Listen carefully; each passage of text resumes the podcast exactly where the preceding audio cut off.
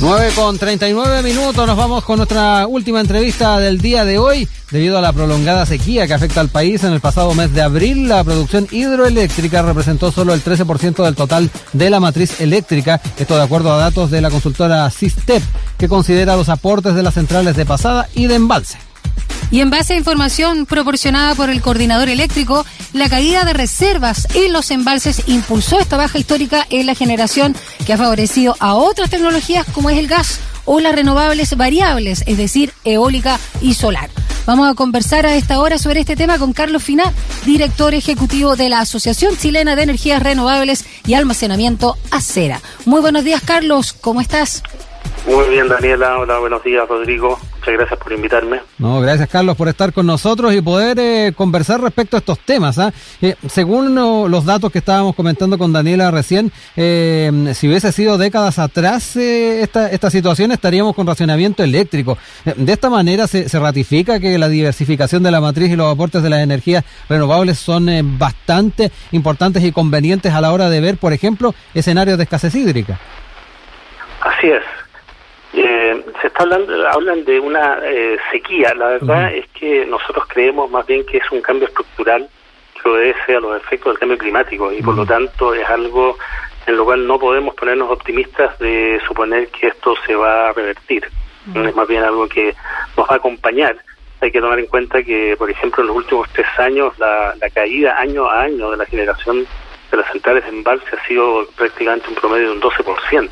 Mm. Entonces es un efecto muy, muy importante. Eh, Chile durante mucho tiempo eh, basó su generación en gran parte en la generación hidroeléctrica. Hoy día eso ya no es posible. Se pueden aprovechar eh, probablemente algunas oportunidades de generación distribuida, pequeñas centrales, pero eh, la política de diversificación es muy importante. Carlos, eh, también hablar cuánto ha cambiado la matriz energética en las últimas dos décadas, eh, cuando otros tipos también de energía no lograban suplir los déficits. Efectivamente. Em, a ver, eh, Chile, esto creo que lo se ha dicho por muchas partes, ¿verdad? es un país que tiene una ventaja enorme frente a otros países. Primero es no tener petróleo, por lo tanto no estamos amarrados al petróleo como ocurre con otros países. Y, pero lo otro es la cantidad de recursos que tenemos renovables. entre 60 y 70 veces estos recursos, los que están identificados hasta el momento, podrían suplir la demanda eh, total eh, eléctrica chilena del día de, este año. Entonces, son en la práctica infinitos.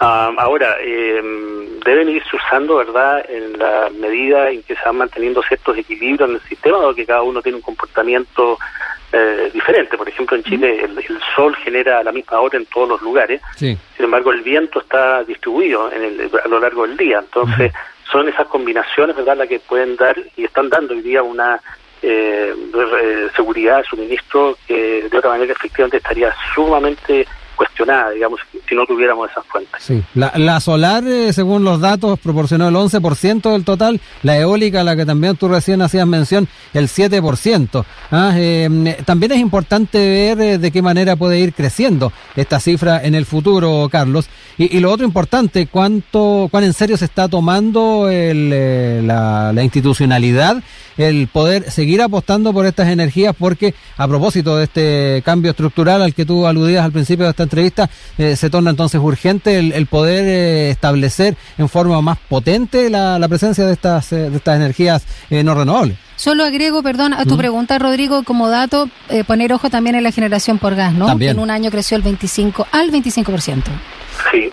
A ver, eh, son varias preguntas, voy a tratar de que no se me olvide eh, ninguna. Te la recordamos, eh, Sí, no te preocupes. Está bien. Mira, el eh, crecimiento de la generación de energías renovables no convencionales va a seguir adelante. Este año, lo mencionaba el ministro ayer, el crecimiento de energía solar y foto, solar y eólica en Chile va a ser mayor que todo lo que está instalado hasta el comienzo de año. Mm. ¿Ah?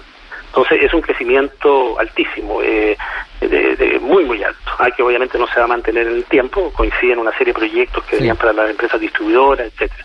Pero sí se va a mantener una tasa de crecimiento alta, sin duda, cosa de ver los proyectos que están hoy día declarados, informados en construcción, y esto es una industria que va a seguir creciendo con dos dígitos en, los años siguientes, probablemente hasta, hasta fines de la década.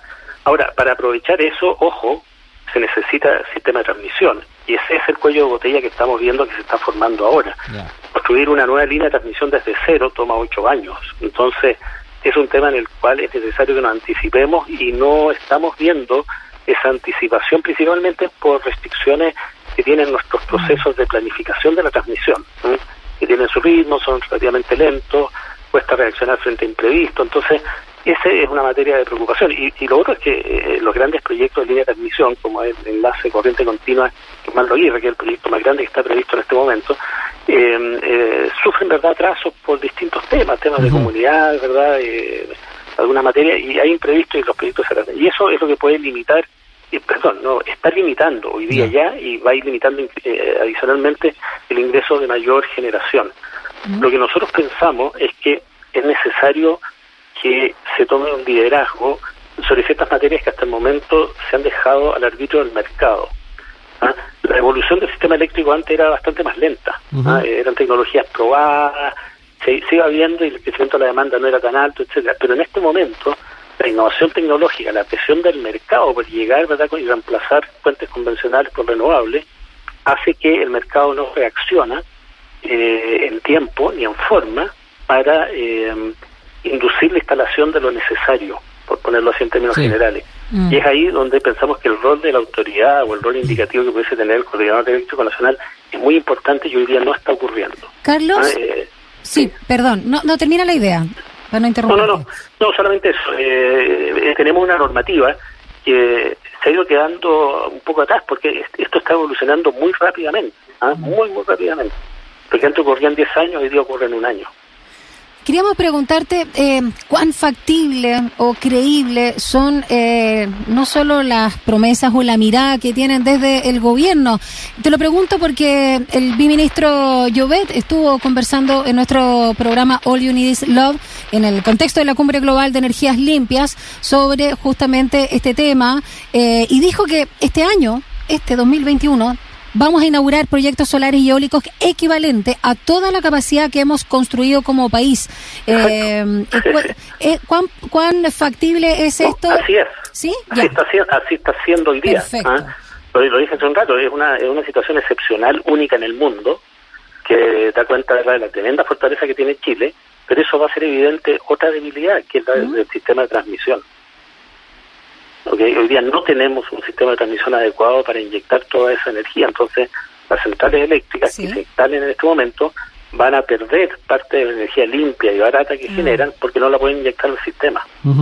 Y hay otros temas que tienen que ver con cosas más técnicas que sería largo de explicar, pero que aconseja que en este momento nos preocupemos mucho de lo que es la expansión de la transmisión. ¿Y cómo estamos con el hidrógeno verde?